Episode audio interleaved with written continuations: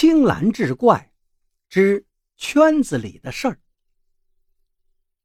只要有人的地方，就有是非；有是非的地方，就有烦恼。这不，记者钟小雪就碰上了这么一件滑稽的事儿。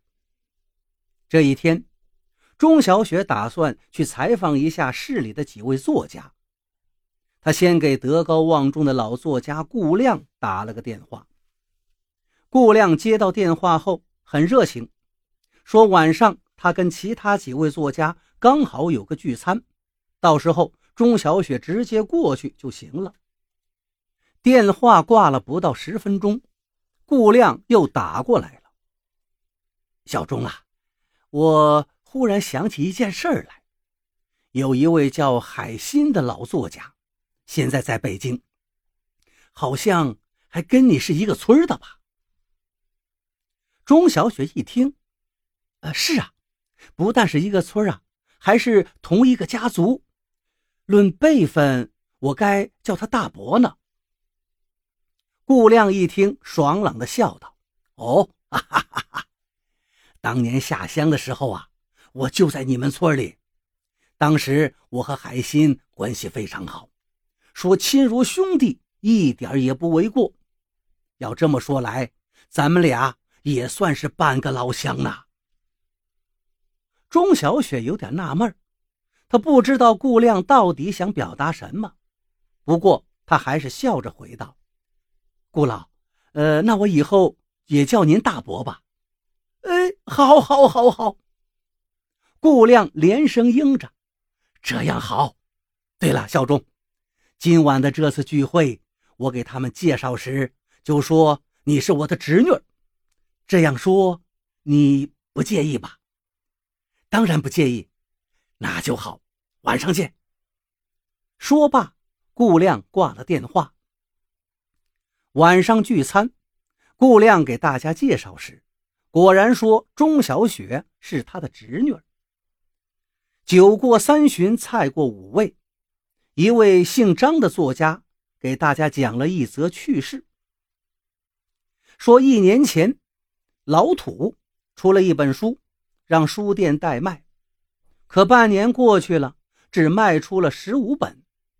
后来书店来电话，说那么多书放着占地方，让老土自己拉回去。没办法，老土只好把书拉回去了，并把这些书送给了朋友熟人。后来有一次呢，他去一个朋友家里玩，上卫生间时发现手纸没了，很尴尬，又不好意思向人家要，就顺便拿过旁边的一本书来，一看呢，正是自己那本书，已经被撕去一大半了。张作家讲完这则趣事之后，大家都是哈哈大笑，有人说道：“哎呀！”我还真不知道老土还有这样的糗事啊！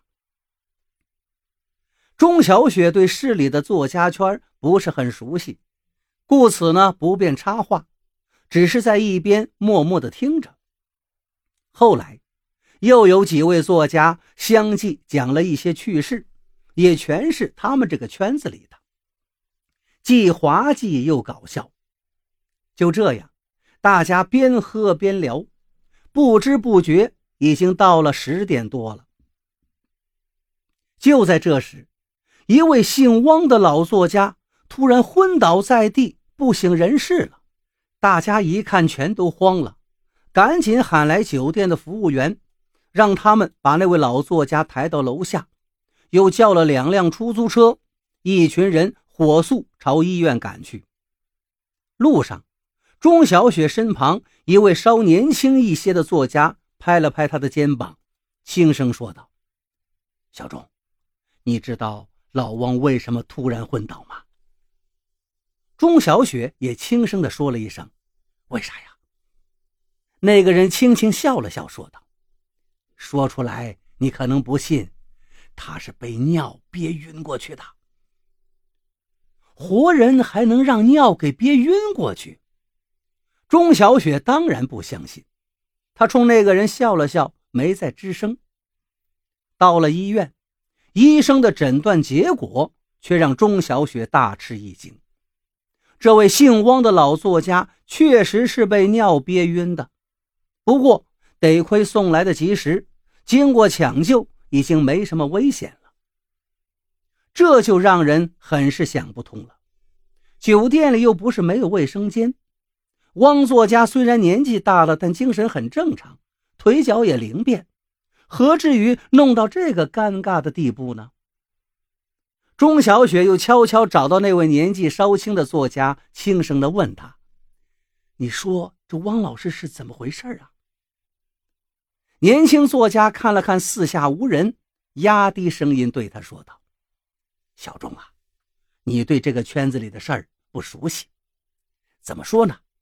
哎，还是别告诉你了。不过……”我相信用不了多久，你就会明白的。对了，顾亮说你是他侄女儿，是真的吗？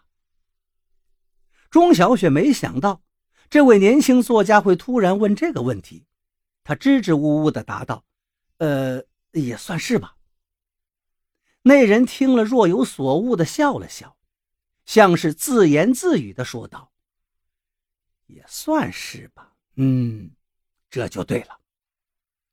钟小雪却是愈加想不通了。随后的几天，在采访几位老作家时，钟小雪就留心注意了。慢慢的，她就有了新的发现。